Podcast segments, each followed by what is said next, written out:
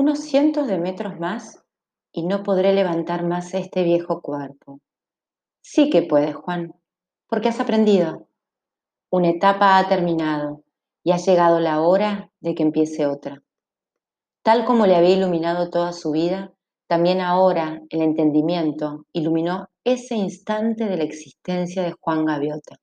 Tenían razón, él era capaz de volar más alto y ya era hora de irse a casa. Echó una larga y última mirada al cielo, a esa magnífica tierra de plata donde tanto había aprendido. Estoy listo, dijo al fin. Y Juan Salvador Gaviota se elevó con los dos radiantes gaviotas para desaparecer en un perfecto y oscuro cielo. Juan Salvador Gaviota, un relato, segunda parte primera, de modo que esto es el cielo, pensó, y tuvo que sonreírse. No era muy respetuoso analizar el cielo justo en el momento en que uno está a punto de entrar en él. Al venir de la tierra, por encima de las nubes, y en formación cerrada con las dos resplandecientes gaviotas, vio que su propio cuerpo se hacía tan resplandeciente como el de ellas.